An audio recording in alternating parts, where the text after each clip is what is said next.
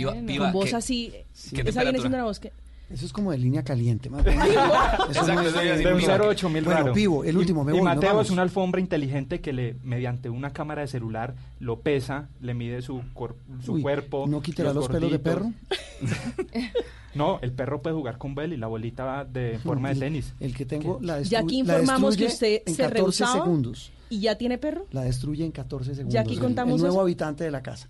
Muy bien, los dejamos. Don Miguel, Juan Roberto, gracias. Juan Jacobo, gracias. Andreina, a todos. A Ana Camila. Feliz fin de semana a trotar. Feliz resto de semana. Feliz resto trota, María de Camila. domingo. Seguimos con la programación de Blue Radio. Feliz resto de domingo para todos.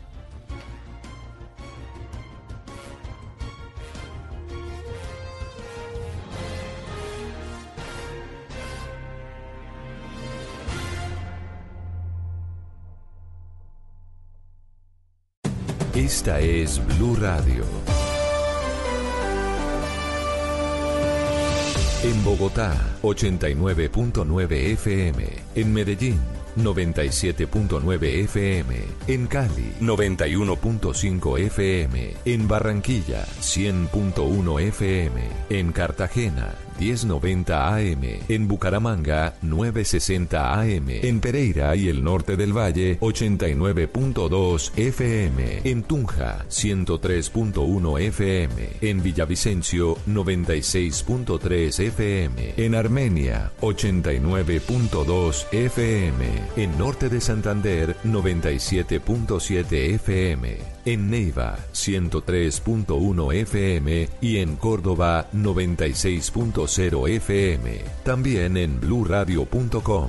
En Facebook, Blue Radio Colombia. A través de Twitter en arroba Blue Radio Co. Y en la señal de TDT.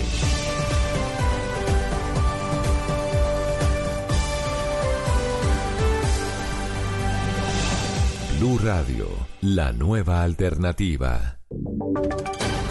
Voces y sonidos de Colombia y el mundo en Blue Radio y bluradio.com, porque la verdad es de todos. 12, dos minutos. Bienvenidos a esta actualización de las noticias más importantes de Colombia y el mundo aquí en Blue Radio. Hoy, 16 de febrero, domingo, hablaremos, por supuesto, del tercer día de paro armado anunciado por el ELN, qué ha pasado en las regiones y cuál es la afectación a nivel de atentados por parte de esta guerrilla. También hablaremos, por supuesto, de la cumbre de gobierno que se desarrolla hoy en Sopó, en la hacienda de Ato Grande, del Tour Colombia 2.1 que avanza a esta hora. Tenemos enviado especial JJ Osorio allí en la meta esperando al ganador y también hablaremos sobre el coronavirus que ya cobra más de 1.600 vidas en todo el mundo. Bienvenidos. 12, 3 minutos. La zona del Catatumbo en norte de Santander es la más afectada por este tercer día de paro armado anunciado por el ELN. También el sur del departamento del Cesar. Un policía fue asesinado y a esta hora no hay paso en la vía entre Llano Grande y Convención en el Catatumbo. Las autoridades revisan una caja que dejó el ELN en medio de la carretera. ¿Qué es lo último, Cristian Santiago? Una bandera del ELN y una caja que anuncia la presencia de explosivos fue dejada en la vía que comunica el corregimiento de Llano Grande con el municipio de Convención en la zona del Catatumbo. Este eje vial permanece cerrado desde el día en que fueron quemadas cinco motocicletas y un vehículo, por lo que las comunidades de esa población y el Tarra están incomunicadas con el casco urbano de Ocaña. Además, sigue cerrada la vía entre Río de Oro y Aguachica en el sector de Sanimbilla, desde que el día anterior fuera atravesado un camión marcado con letreros del ELN y también con el anuncio de explosivos. Las autoridades adelantan los protocolos necesarios para llegar hasta el lugar y retirar estos explosivos. Gracias, Cristian. 12, cuatro minutos. El ejército localizó en zona rural de Corinto, Cauca, una caleta con 12 artefactos explosivos que, según labores de inteligencia, iban a ser utilizados para atentar contra la fuerza pública. Freddy Calvache.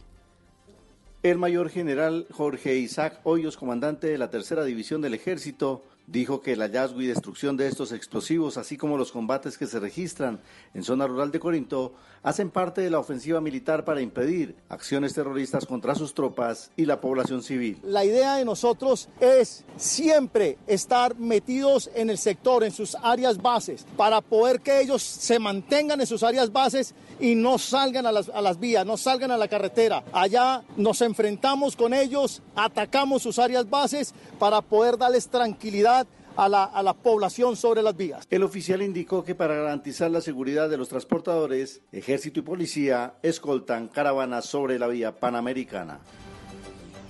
Buenaventura parece un pueblo fantasma durante este fin de semana por cuenta del paro armado del ELN. La mayor parte del comercio cerró sus puertas, no hay despacho de lanchas desde y hacia el puerto y las islas están incomunicadas. Víctor Tavares.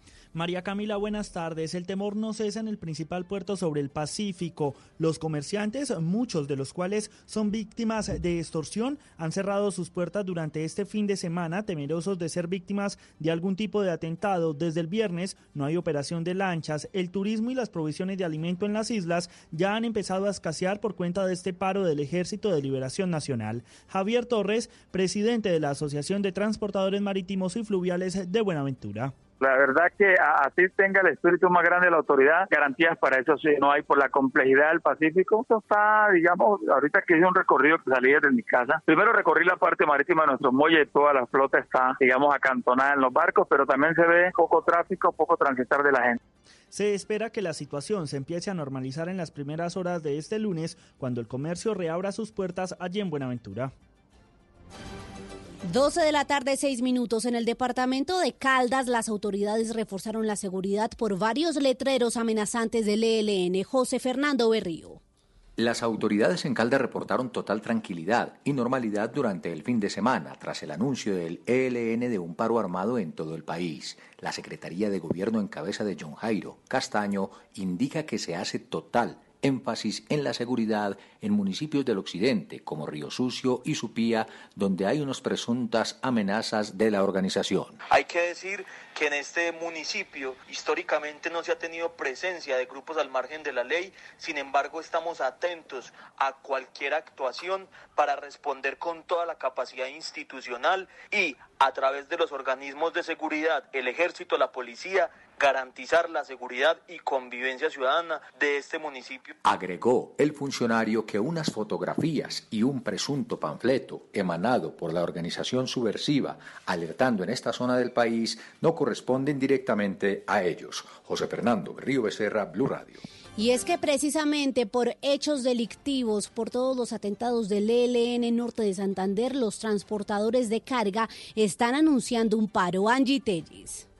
A pesar de que el Gobierno Nacional activó una póliza antiterrorismo para los transportadores de carga durante el paro armado anunciado por el ELN, en norte de Santander el gremio manifestó que no solo está en juego la pérdida de los vehículos, sino la vida de los conductores, razón por la que planifican el cese de actividades. Leonardo Méndez, director de Colfecar. De estos casos donde se cubre casi el 95% de la quema o pérdida del vehículo.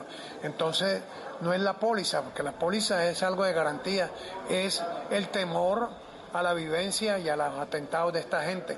Pero lo que pedimos es que, que respeten prácticamente el medio de transporte que se está utilizando. Esperan que una vez culmine el paro armado, el ejército y la policía garanticen su movilidad por las vías nacionales para poder transportar los productos desde norte de Santander. Angie Telles, Blue Radio. A las 12.08 minutos cambiamos de tema. Las autoridades investigan si el asesinato de cuatro personas en la Comuna 13 de Medellín fue por disputas entre grupos delincuenciales, entre pandillas. Un hombre capturado se identificó como miembro de la estructura delincuencial La Agonía. Susana Paneso. María Camila, buenas tardes. Las autoridades siguen investigando los hechos ocurridos en el barrio Antonio Nariño San Javier al occidente de Medellín, donde se presentó en las horas de la noche un múltiple homicidio que dejó cuatro víctimas y hasta ahora un capturado. La policía investiga nexos de tres de las cuatro personas asesinadas con los combos de la zona que están en disputa territorial. Eh, por los distintos grupos delincuenciales. El coronel Omar Rodríguez, subcomandante de la Policía Metropolitana del Valle de Aurora, habló con Blue Radio. Ataque, eh, preliminarmente podemos decir de que se debe a un reacomodamiento de esas estructuras delincuenciales con, el, objetivo de, de, tomar el liderazgo de las rentas criminales de ese sector, pero sobre todo también de unas presiones y unas labores operacionales que se, que se ha hecho a esas estructuras en San Javier. En cuanto al capturado, las autoridades confirmaron que pertenece al grupo delincuencial La Agonía y que es investigado también por los dos últimos homicidios registrados en la zona. Los otros dos sujetos ya fueron identificados, pero la policía ofrece una recompensa a quienes ayuden a ubicarlos para su judicialización. A las 12.09 minutos les contamos que por la presencia de una gran mancha de hidrocarburos en el río Magdalena se suspende de manera indefinida el servicio de agua potable en sectores de Barranquilla, Soledad y Puerto Colombia. Daniela Mora, buenas tardes. María Camila, buenas tardes. Este domingo la AAA anunció que de manera preventiva se suspendió temporalmente y de manera también indefinida el bombeo de agua potable en más de 25% de los barrios de Barranquilla, Soledad y Puerto Colombia. Esto debido a la presencia de una gran mancha de aceite cercana a la bocatoma del acueducto. El gerente de la empresa, Guillermo Peña, explicó que se suspendió el suministro del líquido para evitar que se afecte la calidad del agua que ingresa a la planta de procesamiento. Suspendemos el bombeo para evitar que llegue aceite porque sobre las alcantarillas de aceite, hay una gran, una gran mancha de, aceite en cercanía a la bocatoma. Entonces, que si seguimos bombeando, jalamos el aceite hacia las plantas y podemos poner en riesgo la calidad del agua. Entonces, toca suspender el bombeo hasta que se El directivo emitió un parte de tranquilidad asegurando que el líquido suministrado hasta antes de la suspensión del bombeo no se encontraba contaminado por los hidrocarburos. La Corporación Autónoma Regional del Atlántico y demás autoridades ambientales adelantan monitoreos en la zona para determinar la procedencia de la sustancia. Daniela, gracias. La alcaldesa Claudia López reconoció que hubo fallas en la aplicación de los protocolos del ESMAD en dos manifestaciones que se presentaron esta semana en la capital del país. Y adicionalmente, María Camila Castro reportan que eh, sufrió vandalismo el o monumento que se hizo pues eh, en nombre de um, Dylan Cruz, ¿cierto? ¿Cómo es la información? Sí, mire Camila, la alcaldesa de Bogotá, Claudia López, desde su red social Twitter se refirió a dos hechos ocurridos en los últimos días y donde el eje central es el SMAD. En un primer trino, la alcaldesa de la capital ofrece disculpas a las mujeres que vivieron el exceso de fuerza por parte del SMAD en el Parque Nacional que marchaban protestando contra un policía capturado por violar a una mujer. De igual manera, frente a los hechos ocurridos, insistió en que el SMAD desconoció el protocolo y entró en un escuadrón a lanzar gases y desalojar el lugar. También se disculpó con los usuarios del banco que fue atacado en las protestas del jueves. Afirmó además que la fuerza disponible, a pesar de tener autorización y estar presente, observó en vez de intervenir para impedir la destrucción vandálica de un banco. Y Camila, es que hace pocos minutos la hermana de Dylan Cruz dio a conocer que esta madrugada destruyeron el monumento que había construido en homenaje a su hermano, exactamente en la calle 19 con cuarta, y pidió a la alcaldesa medidas, a lo que Claudia López le respondió que condenaba este doble victimización y que mañana mismo hará la restauración del lugar. Gracias, María Camila. Y vamos a la Hacienda Ato Grande en Sopó, donde avanza el taller de, de, revisión estratégica del gobierno que encabeza el presidente Iván Duque con todos sus ministros. ¿Qué ha pasado, Kenneth? Hola María Camila, muy buenas tardes. Pues en la jornada de este domingo ya se han revisado varios detalladamente los avances del gobierno del presidente Duque en sus primeros 18 meses de gestión y se están revisando las metas para lo que tiene que ver este año. Pues en el encuentro de este domingo los ministros, consejeros y varios directores de las entidades que se concentran aquí en este sector también están verificando plenamente los temas de eh, prioritarios incluidos en el Plan Nacional de Desarrollo. Pero también se han tratado otros temas que son de, muy, de un carácter muy importante, como tiene que ver en este conclave, pues lo que tiene que ver con el cuidado de las personas eh, líderes sociales en sus asesinatos, también el tema de las reformas electorales, laboral, pensional, entre otros, y también se ha hablado del tema de la erradicación de cultivos ilícitos. Hace pocos minutos habló con nosotros Diego Molano, el director del Departamento Administrativo de la Presidencia, y esto fue lo que nos ha dicho ah, presentándoles un balance de estas primeras horas mantener la senda de lucha contra, eh, por supuesto, todos actores ilegales y armados que afectan hoy la dinámica y la estabilidad y la tranquilidad de las regiones, cómo se acelera la sustitución de cultivos ilícitos y la erradicación, y ahora quiere dar especial prioridad al bloque de lucha contra la corrupción como uno de los mecanismos de legalidad. A las 12.04 minutos vamos con noticias del mundo. El coronavirus ya ha cobrado más de 1.600 vidas en el mundo y acaba de iniciar la evacuación de los estadounidenses a bordo de un crucero en cuarentena en Japón. El resumen internacional con Juan David Ríos. Así es, María Camila. Buenas tardes. El Fondo Monetario Internacional, bajo la voz de su directora Cristalina Georgieva, indicó que el crecimiento de la economía mundial, que estaba estimado en un 3.3%, podría caer un 0,2% por los brotes del coronavirus que ya dejó las más de 1.660 muertes. La directora anunció además que si el COVID-19 se contiene rápidamente, puede haber una curva de recuperación en la economía. Aún así, todavía es muy pronto para conocer su impacto. Y por otro lado, Maracamila, en Londres sigue la alerta amarilla y naranja por la tormenta Denise, que tiene vientos de aproximadamente 150 kilómetros por hora. En el aeropuerto Heathrow ya se han cancelado este fin de semana más de 300 vuelos nacionales e internacionales. Aproximadamente 50 mil pasajeros están damnificados. Y en deportes, Fabio Duarte está a punto de resolver en carretera el primer título del Tour Colombia 2.1. El corredor del Team Medellín ha ganado los dos primeros premios de montaña.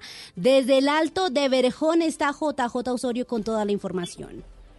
Hola María Camila, 12 del día, 15 minutos, 2 horas 45 minutos es el tiempo de carrera, se han disputado ya los dos primeros premios de montaña y como usted lo decía, Fabio Duarte es virtual campeón de los premios de montaña, faltando todavía dos puertos por coronarse en el día de hoy, el Alto de Patios que es de tercera categoría y el Alto de Berjón en el sitio de meta. Otro que ya está asegurando prácticamente el título es el ecuatoriano Byron Guamá en la clasificación de las metas volantes o sprint especiales, sprint intermedios. La carrera tendrá hoy resolución en un puerto de 12 kilómetros al final del recorrido en el páramo del Berjón. Es puerto inédito para carreras de ciclismo de primer nivel, pero es un recorrido para subir a 3.000 metros de altura sobre el nivel del mar y para llegar a una temperatura de 4 o 5 grados centígrados sobre las 2 de la tarde cuando esté terminando la prueba. Sergio Higuita es el líder de la clasificación general. Su principal amenaza se llama Egan Bernal, el campeón del Tour, que está a 50 segundos. Y un poquito más distante, a 58, está Richard Carapaz, el campeón del Giro de Italia. Mucho público, mucha afición y mucha expectativa por lo que pueda ocurrir en minutos en el Alto del Verjón. Desde el sitio de meta de la última etapa, John Jaime Osorio, Blue Radio. JJ, gracias. Estará allí esperando al ganador de este Tour Colombia 2.1, al que estamos muy atentos, por supuesto. Es todo en noticias. Ampliación de estas y de otras informaciones en blurradio.com. Continúen con Generaciones Blue. Estás escuchando Blue Radio y bluradio.com.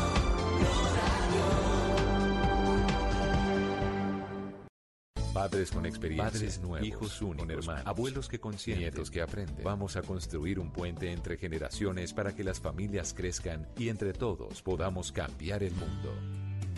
Aquí comienza Generaciones Blue, un espacio de Blue Radio con testimonios, guías, expertos e invitados que nos ayudarán a mejorar la vida en familia y las relaciones entre sus miembros. Generaciones Blue. Estamos cambiando el mundo de las familias colombianas por Blue Radio y bluradio.com. La nueva alternativa.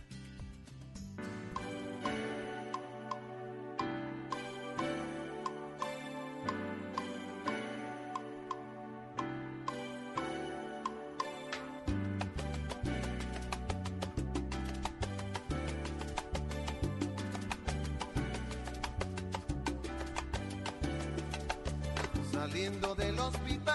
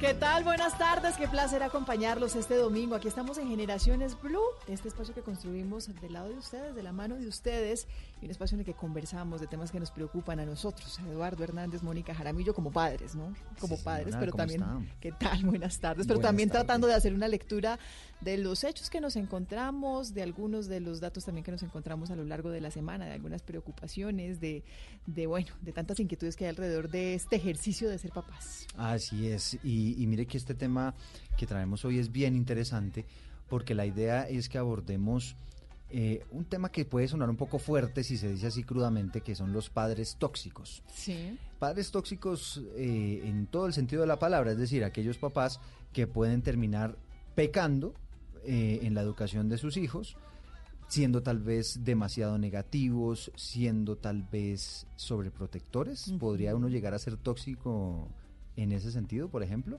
Una pregunta que nos planteamos en el programa de hoy. pues que puede hacer tanto, que, que tanto daño puede hacer uno también si no tiene el control de sus emociones y el control de la formación y de- o de la orientación que debe hacer a sus hijos.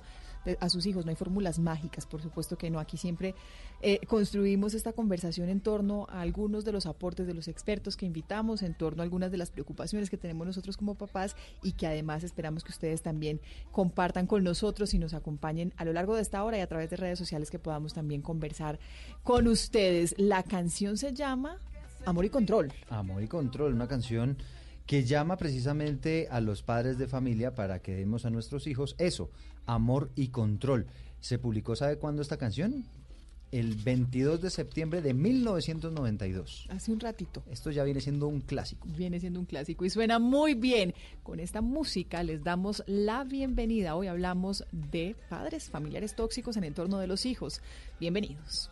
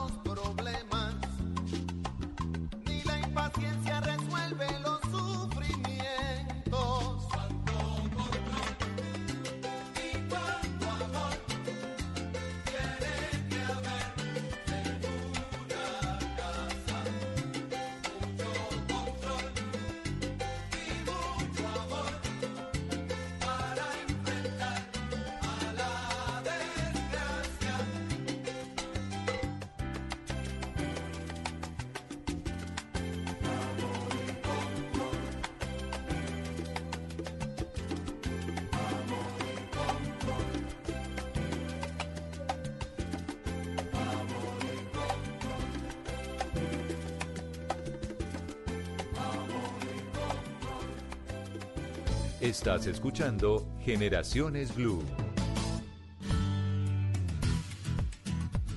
Nuestras invitadas en la tarde de hoy, Gigi Núñez es pionera en disciplina positiva en Colombia, lleva más de 18 años implementando disciplina positiva en su vida personal, cuenta con más de 12 años de experiencia trabajando también con familias, con colegios, en diferentes organizaciones en el país. Gigi, bienvenida, gracias, feliz tarde. Gracias, Mónica, gracias por la invitación. También está con nosotros Juana Chacón.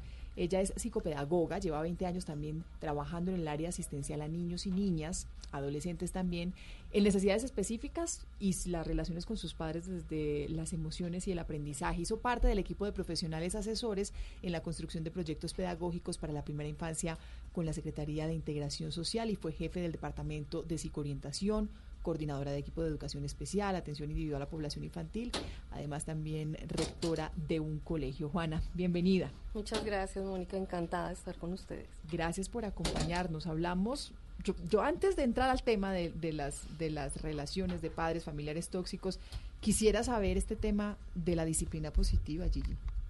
¿De qué se trata la disciplina positiva? Bien, la disciplina positiva es una metodología que está sustentada en la psicología alderiana Eh, y lo que nos ayuda a la disciplina positiva es que los, las, las familias, no solamente las familias, las instituciones educativas, los maestros, aprendan cómo efectivamente desarrollar unas relaciones basadas en el respeto mutuo con, con los niños y también cómo podemos desarrollar esas habilidades de vida que tanto necesitamos para tener unos grandes seres humanos que al final sean parte de la sociedad y nos ayuden a prosperar en la sociedad. Disciplina, disciplina es exactamente qué, disciplina positiva es exactamente qué. Bien, la disciplina, cuando hay, hay veces que escuchamos la disciplina, eh, en ocasiones está asociada a, a un elemento como negativo y disciplina Como castigo, como Exacto. orden, como Y se, y se nos olvida que la palabra disciplina al final lo que quiere decir es aprender. Eh, de hecho, si vemos de dónde viene eh, la disciplina como tal a nivel de latín, viene de, discípulos. Y el discípulos es una persona que al final eh, busca, es un- una persona que busca aprender. Y por eso es tan importante que en las familias nosotros desarrollemos esta disciplina, que efectivamente nosotros los adultos, que al final somos como esos modelos a seguir, eh, mostremos un derrotero frente a cómo efectivamente podemos desarrollar eh, una educación basada en el respeto. Y para eso definitivamente se necesita la disciplina, se necesita, se necesita orden y se necesita esa capacidad de inspirar, en este caso, a nuestros hijos, para que efectivamente eh, desarrollen las habilidades. Claro, y si hablamos de disciplinas, cuando hablamos de disciplinas podríamos hablar que dentro de esas disciplinas, si somos muy estrictos, estamos siendo tóxicos, Juana, para ir entrando en materia. Pues yo creo que sí, Mónica. Eh, nosotros como papás pues tenemos una tarea bien importante que, como decía Gigi, es darle las, las herramientas a nuestros hijos eh, para enfrentarse al mundo, ¿cierto? Y eso se hace desde que, desde que nace. O sea, la familia es vital para un niño. Entonces, eh, ir a los extremos pues propaga, digamos, en el niño una sensación de que eh, todo tiene que ser estrictamente como se tiene que ser, pues, o sea, no puedo, no puedo salirme un poquito de la raya porque, eh, porque no, porque no está permitido, sí. Eh, pero como estamos formando seres humanos y nuestra capacidad de pensar, eh, pues desde que nacemos se va desarrollando, obviamente vamos a tener momentos en los que vamos a poder decir que no, o querer decir que no.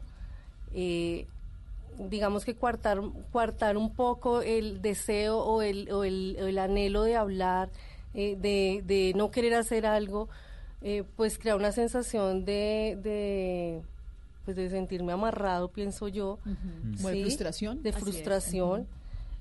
que después se va a desencadenar en muchas situaciones a lo largo de- de- del desarrollo del niño y especialmente en la adolescencia, creo yo, que es cuando se viene a volcar todo y, se vuelve se vuelve el chico el chico que rompe todas las reglas, ¿sí? Porque cuando cuando me empezaron a disciplinar, me disciplinaron de una forma estricta, sin dejarme hablar, sin dejarme participar, sin dejarme opinar. Entonces ahí es cuando saltas, cuando tal vez en la adolescencia es cuando se ven los resultados de esa educación en los primeros años de vida. Cuando uno habla de, de un papá tóxico, cuando uno habla de un de una de un sí, pues, digamos de papás, de familiares que son tóxicos, exactamente se refiere a qué? Bueno, eh, yo pienso que la palabra tóxico eh, sí es un poco Fuerte, fuerte, sí, sí, porque si evaluamos eh, nuestra nuestra carrera como papás, pues vemos que en muchas cosas fallamos, ¿cierto? Eh, somos, eh, digamos que en esta carrera estamos aprendiendo a conocer a nuestros hijos y a conocernos nosotros mismos. No, no, ninguna situación está predestinada a que nosotros le demos una respuesta X. Cuando nos enfrentamos a las situaciones que empezamos a actuar de determinada manera. Entonces, eh, sin juzgar, sin juzgar la condición de ningún papá ni de ninguna mamá, eh, podemos entender que eh, nos podemos equivocar, eh, pero lo más importante es poder detectar las situaciones en las que estamos actuando de una manera errónea, ¿sí? O sea, en esta carrera nos podemos devolver y podemos hacer un alto y decir, oh, me estoy equivocando acá, estoy repitiendo algo que hicieron conmigo, que eh, normalmente eh, actuamos de cierta manera porque es lo que hemos recibido en nuestras casas. Claro. Mire, me acabo de encontrar una- un significado de, de lo que es una persona tóxica, ¿no? Dice, una persona tóxica hace referencia a alguien que afecta directa y negativamente a sus más cercanos debido, entre otros aspectos, a su personalidad egocéntrica y narcisista. tiene patrones típicos de un egocéntrico, como por ejemplo el de ser poco empático con la relación eh, con los demás y adopta una personalidad narcisista al menospreciar las ideas de los otros. Además, le agrego yo otra que había escuchado también de un psicólogo eh, bien prestigioso y es que básicamente es esa persona que, que ve todo negativo. Sí, ¿no? sí. Entonces todo es negativo y básicamente busca molestarlo a usted por el simple hecho de molestarlo. A veces que parece que le causara inclusive algo de placer el hecho de tener a las otras personas como, como malhumoradas, ¿no? Hay condiciones en, en- en ciertas personas, Gigi, que, que lo lleven a uno a, a esas posiciones y, a esos estilos de vida. Y me refiero a que a que un papá puede cambiar esos patrones y puede tratar de mejorar un tipo de actitudes que puedan estar haciendo daño dentro del hogar. Correcto, sí, efectivamente, y aquí me apoyo en lo que dice Juana. Eh, es muy importante que nosotros como papás eh, empecemos a, crear una mayor conciencia frente a ese rol que tenemos y frente a la importancia que tiene lo que hacemos día a día. Cuando un papá eh, se da la oportunidad de ser consciente de sus acciones, por supuesto, a partir de ahí puede empezar a dar pasos que lo ayuden a, tener una mayor gestión de sus emociones y a darse cuenta lo importante también que, que tiene, eh, que tiene su, su, su forma o su rol dentro de esa relación con su hijo. Entonces, yo considero que todas las personas al final tenemos la oportunidad eh, de, de hacer y de cambiar y modificar patrones. Una cosa es que no es fácil, eh, porque cuando estos es, cuando como son patrones son patrones que están instaurados entonces nos va a tomar tiempo hacer ciertos cambios. Pero yo creo que hoy en día tener papás mamás y una generación de que está preocupándose por buscar otras alternativas frente a cómo desarrollar y ayudar a sus hijos a ser mejores seres humanos creo que es un muy buen camino que es como las, las también las razones que uno tiene enfrente de reconocer que, que puede estar generando dificultades, de reconocer también cuáles son las fallas que uno pueda tener como papá y de empezarlas a enfrentar a tiempo. porque Ese el es un problema, no es no sentirse uno un super papá, Exacto. reconocer sus problemas y, sus errores y, y avanzar fíjese en que, ellos. que esa es una característica de la persona tóxica, eh, Mónica, que efectivamente le cuesta reconocer que es tóxico. Claro, Él claro. cree que lo está haciendo perfecto. Claro, claro, que esa es una de las dificultades. ¿Qué tantas frustraciones, sueños, deseos, temores, Juana, trasladamos nosotros a nuestros hijos? Pues yo creo que eh, muchas. creo que, que eh, desafortunadamente, bueno, pienso que nuestra generación, la generación nuestra, eh, estaba regida más eh, por las cosas que tocaba hacer, o sea, eh, no se nos daba tanto la oportunidad de pensar en nuestros sueños, nuestros gustos, nuestros intereses, nuestros anhelos, no. Tienes que estudiar, tienes que ser el Pero mejor ¿por en el qué quiero ir al colegio. colegio? Pues porque sí. Tienes Claro. que ir, tienes que, pero es que yo quiero jugar fútbol, no me interesa, o sea, tienes que hacer lo que tienes que hacer. Eh, pienso que, que, que en este punto uno empieza a replantearse y a replantear la vida de los hijos también un poco, ¿sí?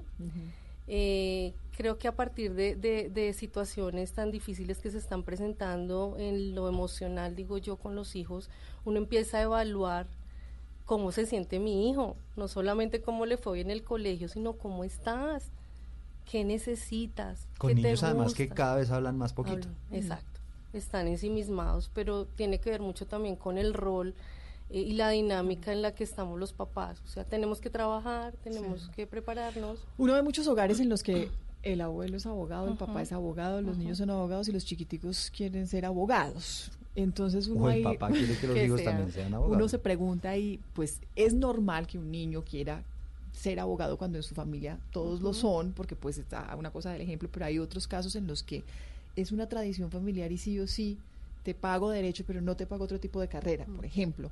Eh, ¿Cómo sabe uno que puede equilibrar esas cargas y cómo sabe uno que su hijo está diciendo, bueno, no sé, ya un hijo, un adolescente, ya un- terminando colegio, buscando su carrera, no, yo definitivamente quiero ser abogado y, y cómo sabe uno que no está de pronto más bien dejándose eh, influenciar o ejerciendo un tipo de presión, porque a veces uno no es consciente de ello, ejerciendo un tipo de presión para que su hijo sea lo mismo y el mismo molde que venimos de generación tras generación. Bien, eh, yo creo que ahí depende mucho cómo fue la, la relación de, de este niño con su familia.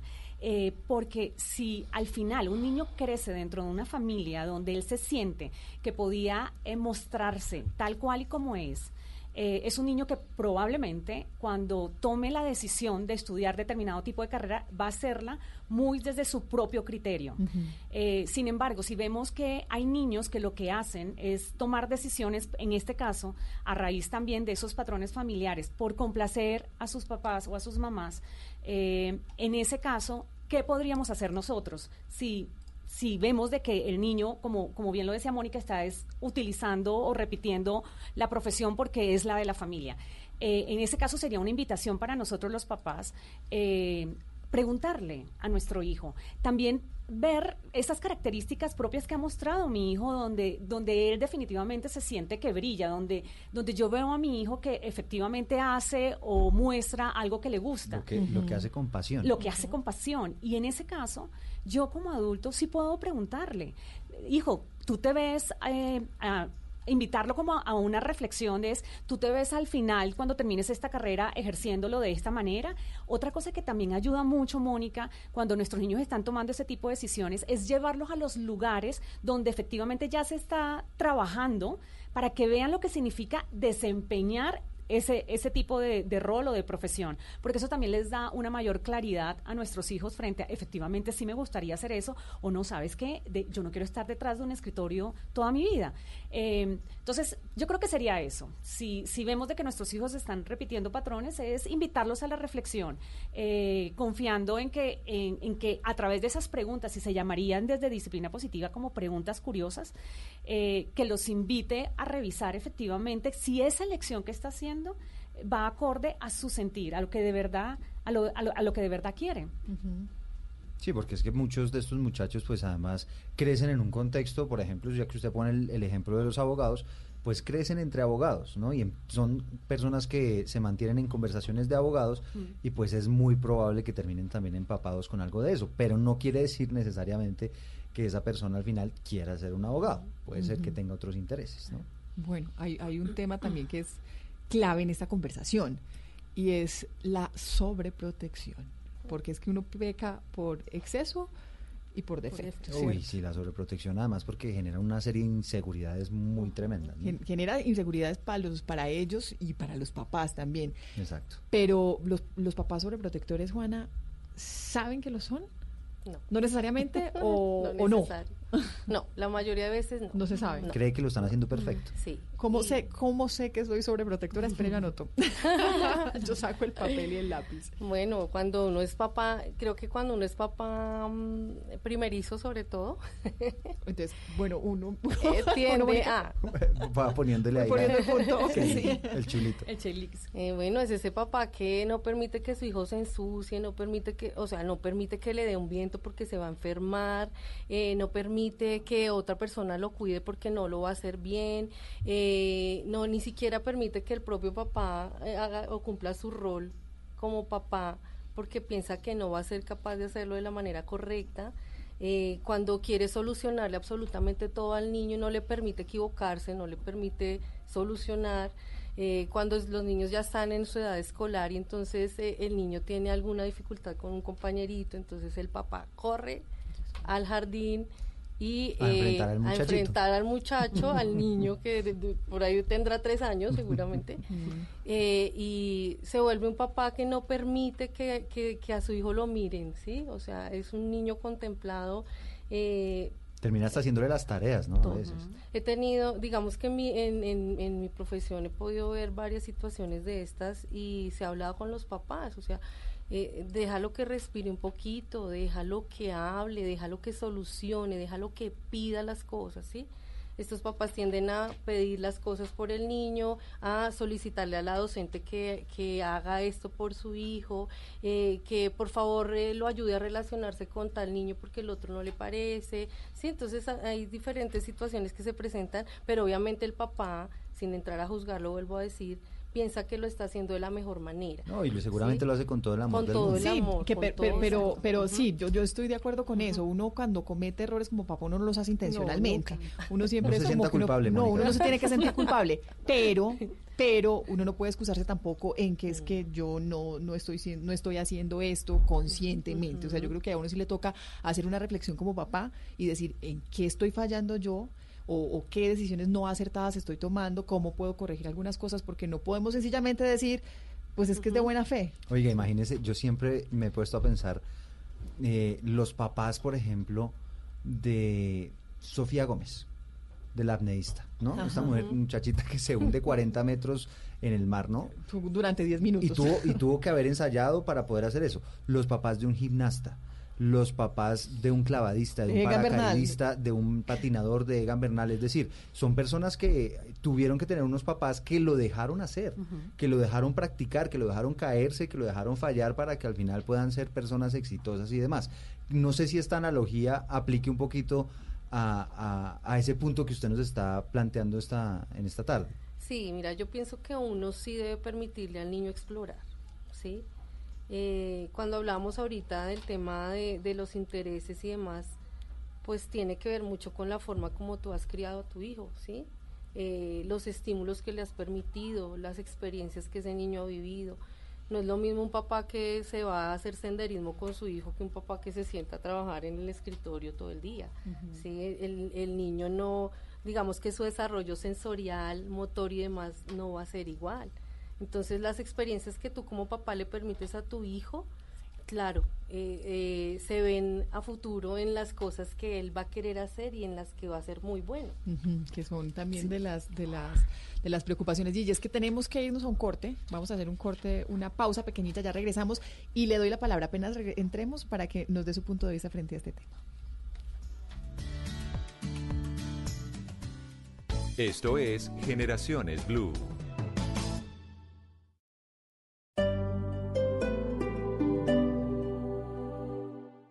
Continuamos a esta hora en Blue Radio. Tenemos información muy importante para nuestros oyentes. Por eso tenemos como invitado al rector de la Universidad La Gran Colombia, el señor Marco Tulio Calderón Peñalosa, para que nos cuente un poco acerca de cómo se están preparando los profesionales para la transformación laboral en la actualidad. Doctor, hoy en día las carreras tradicionales han tenido que transformarse para preparar a las nuevas generaciones frente a las dinámicas laborales actuales. ¿Cuáles son esos programas que más están eh, demandando de cara a las carreras y cargos del futuro y por qué? Inicialmente tenemos que decir que las carreras tradicionales siguen siendo demandadas, pero los profesionales tienen que salir con una competencia adicional, el manejo de la inteligencia artificial, el manejo de la robótica, el manejo de generar software especiales, el manejo de los, las cadenas de bloques donde están la big data y con eso desarrollan en una velocidad más rápido las respuestas a los problemas de la vida, a los problemas de la empresa. Con las cadenas de datos ellos hacen un trabajo de dos minutos que si no lo tuvieran, pues se demoran ocho días, nueve días. Por esa razón es que están diciendo que las notarías van a,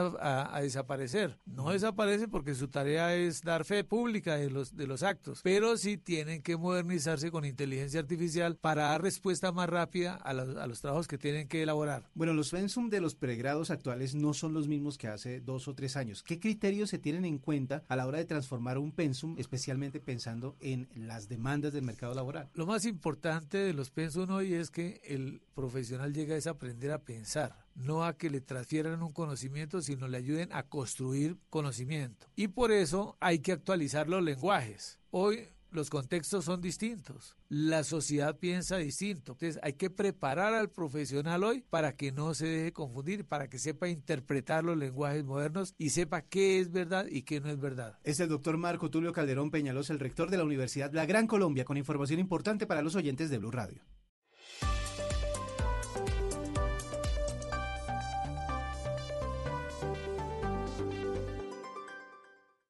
Estás escuchando Generaciones Blue. Abrimos también la conversación, les recordamos nuestras redes sociales, arroba Blue Radio con, numeral Generaciones Blue. Ahí Así conversamos es. con ustedes también del tema para cuando quieran ponernos algunos de los mensajes en torno a esta preocupación que yo creería que es de todos. eh, relaciones tóxicas hay, eso las hemos sabido, ese apellido tal vez se lo hemos puesto en las últimas décadas. Padres tóxicos, ay, la, la palabra puede ser fuerte, unos más que otros, relaciones precisamente con nuestros hijos. Y hablamos de eso, de este tema con, con, nuestro, con nuestras invitadas de la tarde de hoy. Usted, Juan, antes de- del corte, se había quedado con un comentario también para ampliar frente a este tema. Ah, bueno, sí. Eh, lo, que les quería también compartir es que una forma que podemos ayudar a nuestros hijos eh, es tener confianza en ellos. Nosotros tenemos que ser los primeros en tener fe y confianza en la capacidad de nuestros hijos, eh, porque eso les da el aliento a ellos para seguir hacia, hacia adelante y hacer cosas que en ocasiones para nosotros de adultos sería imposible de hacer. Pero cuando ellos sienten que tu papá, mamá, y que tienen una familia en la que efectivamente creen, eh, veremos niños con, con una capacidad de proponer, niños con una capacidad de sencillamente arriesgarse, de tomar riesgos, de saber que se pueden equivocar, porque eso es otra cosa importante, que se pueden equivocar y que su familia siempre va a estar ahí para apoyarlos. Eh, y Darle eso, seguridad al final también. Así es. Porque es que, por ejemplo, a uno le pasa mucho, yo no sé, Mónica, si a usted le ha pasado, que entonces el niño está a punto de subirse a, a un jueguito de estos de madera o cualquier, ¿no? Entonces el niño, pues empieza con esa inseguridad, no sabe si la escaladita le va a salir bien o no. Pero entonces empieza la mamá, no, mejor no, aquí, ¿por qué no juegas mejor aquí en la arenita? Tal. Entonces está esa posibilidad de quitarlo de ahí y sacarlo de, de- de ese momento, o la otra es eh, transmitirle esa seguridad, decirle, tú puedes, tranquilo, yo estoy aquí para ayudarte, cualquier cosa, pero inténtalo. Así es. ¿Cierto? Así a uno se muera del susto porque, claro, eso Tal cual. preocupa. Tal cual. Y eso era otra, otra de las cosas que quería comentar, que eh, una de las razones por las que al final terminamos sobreprotegiendo a nuestros hijos es miedo. ¿Y miedo a qué? Miedo a que le pase algo a nuestros hijos. Y yo creo que eso es muy natural, ¿sí? Porque al final nuestra tarea también como, como, como, como adultos es cuidar a nuestros hijos. Y, y- y la cuestión es cómo poco a poco esa, esa necesidad que tenemos de proteger, les vamos dando a ellos las herramientas para que ellos puedan enfrentar la vida. No, qué pereza. A mí me da mucha pereza esto. Es que miren, el bebé nace ¿sí y muerte súbita. Sí, yo más o menos. Y que muerte súbita, que qué susto, que no sé qué, que el tetero, que tiene que dormir, que se puede ahogar, que si está respirando, que... Bueno. O sea, usted era la- va levantada cada cinco minutos a ver si está Total, respirando. va creciendo y que las puntas, las esquinas, que los enchufes, que bueno, que las escaleras, que se va a rodar, que los juguetes, que los objetos pequeños. Sigue creciendo y que el colegio, la primera vez en la ruta, que los trancones, que los paros, que las dificultades, se va a la universidad, parque. el escenario no mejora, se va del país y qué angustia. Entonces es un temor con el que vivimos los papás siempre. Permanentemente. Y yo creo que es, es algo natural, porque al final, si pensamos en el miedo, el miedo, ¿en qué te ayuda? El miedo te ayuda también a protegerte. O sea, cuando es, es, es una emoción que la necesitamos igual para protegernos. Entonces aquí es dar, o sea, permitir y aceptar, tengo este miedo, pero entonces yo con este miedo, ¿cómo ayudo a mi hijo? Ujú. Eh, y cómo co- poco a poco vamos dando pequeños pasos. Eh, saber de que mi hijo de repente no se va a lanzar a una piscina y va a nadar si yo no le he enseñado a nadar. Eh, y es ir poco a poco. Y como bien lo decías, Mónica, yo, yo soy mamá de una niña de 22 años eh, y soy mamá de una niña de 13 y mi hija de 22 también se fue ya cuando cumplió 18. Cuando te digo se fue, se fue a estudiar por fuera. Y, y es increíble los miedos que tuve que, eh, que he aprendido a enfrentar con toda esta situación, pero que al final, eh, dándole a ella las herramientas, La puedo yo también, y dándole la seguridad, yo puedo también estar eh, tranquila, ¿sí? Tranquila y, y bueno, sabiendo de que en ocasiones, por supuesto, tengo miedo. Oiga, y también está- están los otros papás que se van para el otro lado, ¿no? Entonces está el tobogán de 100 metros y entonces, tranquilo, mijo, láncese, no, hágale, tranquilo, que eso no va, el niño no se quiere lanzar y el papá termina, entonces, claro, pues termina el peladito traumatizado, ¿no? Pero bueno, no, pero eso, eso es una cosa y la otra es uno cómo enfrenta al papá. Entonces uno es sobreprotector y el papá es del suelo no pasa. Todos nos hemos caído, uno Sí. los quiere ahorcar y no puede sonar chistoso, pero al, al final esa angustia y esa diferencia de, de, de pensamientos. De hombre a mujer, en eso sí es súper marcado, de acuerdo. A ellos siempre se les cae, uno siempre va anticipado. Pero eso puede generar problemas también en, en la relación de, de papá, mamá, ¿no? En, en sus relaciones, Juana. Sí, sí, claro, sí, porque... ¿Cómo se maneja eso? Bueno, ahí es importante, eh, digamos, madurar un poquito la relación como papás y eh, buscar el espacio para poder hablar de tus temores y de la tranquilidad del papá. Porque finalmente, digamos que, que Dios nos hizo diferentes, o sea, tenemos emociones, aunque tenemos emociones y las manifestamos todos, eh, las manifestamos de diferente manera, ¿sí? No quiere decir que el papá, porque sea así, no quiere a su hijo ni, ni se preocupe por él. Lo que pasa es que eh, su forma de razonar y pensar las cosas es diferente a la nuestra. Nosotras somos más, más protectoras, más de cuidado, más de, eh, pobrecito, de pronto le va a pasar. Lo que decía Gigi ahorita, el hecho de que tu hijo se vaya, eh, obviamente le produce a uno eh, la angustia y la preocupación y seguramente al papá le dio la tranquilidad de que su hija iba a estar perfecta. Sí, y no quiere decir que no la ame ni que los dos no puedan estar eh, de acuerdo. O sea, es como poner en una balanza, entender un poco la visión del papá con respecto al cuidado del niño y la, y la formación del niño y el papá entender un poco también el proceso que vive la mamá. Es que uno Mm. lo vive de otra forma. ¿Por qué somos tan distintos? Así Gigi, somos. ¿por qué, por qué papá y mamá tienen una visión tan distinta de la formación de sus hijos, del riesgo de sus hijos, de... Yo también creo que esto tiene mucho que ver con eh, creencias que traemos, eh, creencias y creencias que se han perpetuado durante, durante muchísimo tiempo, durante, durante toda la vida. Eh, y adicional, yo quiero completar algo que, decía Juana y es este tema de las diferencias que podemos tener entre, entre papá y mamá, es, eh, siempre van a estar, ¿sí? Eh, siempre van a estar. Y aquí lo importante es la capacidad que tenemos papá y mamá de estar por encima de esas diferencias y darnos cuenta que lo importante aquí es la salud emocional, mental de mi hijo. Y cómo los dos, que somos un equipo, porque somos una familia, eh, nos tenemos la capacidad de conversar y de llegar a ciertos acuerdos en pro de lo que de verdad nuestro hijo necesita, no lo que nuestro hijo quiere, sino que lo que de verdad nuestro hijo necesita. Y, yo creo que para eso sí se requiere eh, que tanto papá y mamá tengan esa capacidad, esa capacidad de comunicarse, de decir lo que piensan, desde, por supuesto, desde el respeto. Y sin olvidar quién es, qué es lo importante en medio de este equipo. Y es ayudar a que nuestros hijos al final desarrollen esas habilidades de vida. Entonces, yo creo que cuando hay esas diferencias nos ayuda mucho, cuando a veces la mamá tiene la claridad, hacer como una pregunta, como preguntarle al papá, a ver, amor, tú, esta, esto que tú dices que hagamos con nuestro hijo, ¿qué crees tú va, va a pasar con él? Eso es lo que de verdad quisieras tú para él, por ejemplo. Yo no le veo problema que vea tanta televisión, ¿ok? Ese es su pensamiento. Y discusiones que se tienen que dar en un entorno de adultos, De no con el niño es. en la mitad. Así ¿cierto? es, así es. Y eso, es- eso que acabaste de mencionar es muy importante, donde, donde es entre nosotros, porque una cosa que a veces también eh, tenemos, cometemos un error y es pensar que los hijos son los líderes de la educación y crianza. Los que somos los líderes desde una autoridad basada en el respeto, somos los adultos. Y por lo tanto, como dices tú, Mónica, esas conversaciones se hacen entre adultos, donde se fijan esos lineamientos.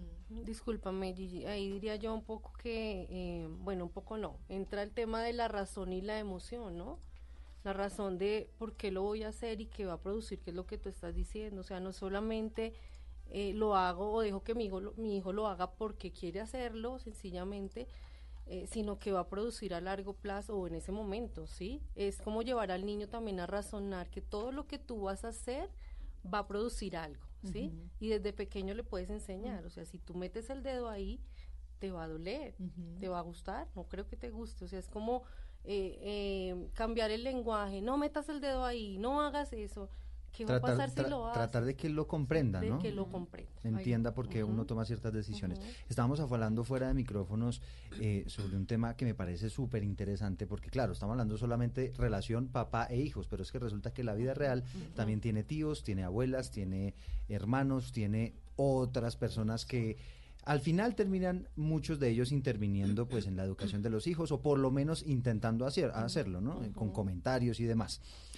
¿Cómo manejar ese tema en la familia? ¿No? Y quiero empezar, Juana, por usted. cómo manejarlo. Eh, ya que tocas el tema, sí, eh, tenemos que pensar que hay muchos papás que son papás y mamás solteros, ¿sí? Y ese tema es un tema, eh, digo, en cierta medida complejo porque siempre vas a necesitar de tu familia extendida, pues, ¿sí?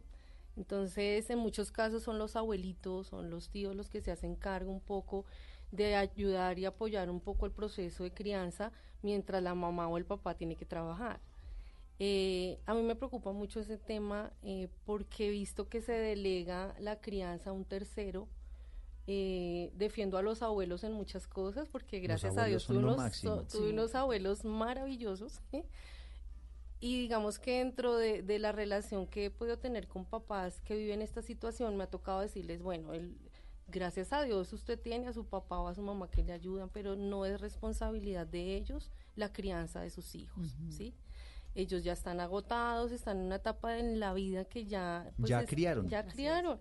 Entonces, ¿qué pasa con esos abuelitos? Muchos están enfermos, muchos están frustrados, eh, muchos son mal geniados, muchos, eh, otros son muy consentidores, otros son muy permisivos y otros abuelos, yo hablo en el caso de los abuelitos, eh, dan un trato muy fuerte a los niños, eh, lo he visto. Pero si uno, si uno, esto es por un lado de quienes son cuidadores y cuando uno no está, los abuelos, los tíos, quienes le ayudan a uno en la crianza y, pasan muchas cosas que tal vez uno no tiene el control. Pero cuando uno está en una fiesta familiar, cuando uno está en un evento en el que la tía opina. O una visita en la casa, sí, sí, y que, y que hacen comentarios que, que en realidad uno no está de acuerdo, que, que, uno nunca le haría a su hijo y que uno nunca Pueden debería ser tóxicos permitir. para Sí, lo decíamos ahora, ay, pero está, está gordito, estás comiendo mucho. Y si o al revés, o ese niño no come nada. No come nada, no vas a crecer y se meten el, manejo que uno tiene que dar ahí a, todo alrededor de esto es cuál, también sentarse con ellos y decirles esto no lo permito. Sí, tal cual. Eh, y es al final, como bien lo dices tú, Juana, nosotros los adultos, papá y mamá, son los responsables de la educación de este, de este niño. Y y, la, y la responsabilidad también va en ponerle límites a los demás. Y en este caso son a esos, a esa familia de pronto externa, que también con el buen sentido y con toda la buena intención hacen sus comentarios pensando que así ayudan. Eh, entonces es nuevamente conversación de adulto y es, mamá, entiendo tu preocupación, cuéntame cuál es tu preocupación, quiero, quiero saber. Eh, y, me, gustaría compartirte qué es lo importante para mí en mi, en mi casa y, te pido respeto con eso. Eh, a veces nos cuesta también a nosotros eh, tener ese tipo de conversaciones. Tal cual. Tal pero, cual. pero, pero, pero es una pelea que nosotros debemos darnos porque es que a veces decimos, ah, es un ratico a la semana, entonces no, que no. quedémonos callados para no generar problemas con la familia. No. Y aparte es porque no, que no se nos olvide que quién es lo importante acá. El niño. El niño. Entonces, si el niño es lo importante, ¿qué tengo que hacer? Yo tengo que tomar ciertas eh, medidas pensando en lo que de verdad mi hijo necesita. Y si eso necesita o si eso requiere una conversación no muy agradable, porque ninguno de este tipo de conversaciones, partiendo de ahí, van a ser, van a ser eh, agradables. ¿Por qué? Porque yo estoy haciéndole juicio a algo que de pronto el adulto, mamá, eh, mi, abue mi mamá o mi papá, creen que es lo que hay que hacer. Y lo hacen de la mejor buena fe. Tal cual. Sí. Así es. Entonces, partiendo de ahí no va a ser una, una conversación agradable, pero es una conversación que hay que tener. Eh, y en el caso de dos niños, es que hay un compañero de clase que me está diciendo esto, es que hay un compañero de clase que... que sí, que, los molesta, el, matoneo típico. Bien, eh, en ese caso, aquí hay algo que también me parece importante mencionar y es, hay veces que vemos a nuestros hijos como si fuesen víctimas de todo lo que les pasa. Eso es un pensamiento que no ayuda, no ayuda a crecer a nuestros hijos en un sentimiento de capacidad y de confianza y de seguridad que estamos hablando el día de hoy. Entonces, lo primero es saber que mi hijo no es una víctima y que si yo veo que mi hijo llega a casa con ciertos mensajes de que se siente, no se siente a gusto por algo que está pasando en el colegio, mi primer trabajo es con él. ¿Sí? Cuéntame, hijo, qué es lo que está pasando y tú qué puedes hacer. Y en este caso es nosotros como adultos también darle las herramientas para que ellos puedan manejar ese tipo de situaciones. Cuando este niño te diga esto, por ejemplo, te diga que tú eres un niño feo, eh, en ese caso, ¿qué puedes hacer? Me puedo, puedes retirarte, puedes buscar ayuda, puedes buscar apoyo y que él en nosotros como adultos mostrarle todas las posibilidades y también preguntarle para que él mismo saque todas las posibilidades que podría tener cuando está ante situaciones que donde él se siente de pronto vulnerado. ¿sí? Bueno, y hacerle entender además que ese, ese mensaje de ese niño busca molestarlo y no quiere decir que sea así en la realidad. Obviamente mostrarle que él no es un niño feo y pues tratar siempre de mantenerle a él su, su autoestima muy alto, en lo posible, obviamente. Sí, hay- aquí, aquí tocamos el tema cuando Mónica preguntaba acerca un poco del, del- de cuando somos sobreprotectores. Entonces el papá tiende a ir a solucionar el problema con la maestra, ¿sí? Pero sí es importante darle esas herramientas al niño y analizar qué está pasando, ¿sí? Hacerle seguimiento también a la situación. Es decir, yo no me voy a ir de una vez a hablar con el profesor, yo tengo que hablar con mi hijo, ir evaluando durante, du- o sea, tú vas como papá evaluando el tiempo que consideres para ver cómo evolucionó esa situación, si se solucionó, si no pasó, si tuvo que acudir a un adulto eh, y evaluar emocionalmente cómo está tu hijo, porque si ves que esto de verdad está afectando, tú ya tienes que entrar a otras instancias, ¿sí? Y ahí es donde tu hijo va a ver que no le solucionaste la situación de inmediato, le diste herramientas para que él la solucionara, pero cuando él llegó al punto en el que él ya no pudo hacer algo por él, pues ahí es donde tú entras y ya se entra a hablar en otra en otra escala, con los docentes, con el psicólogo.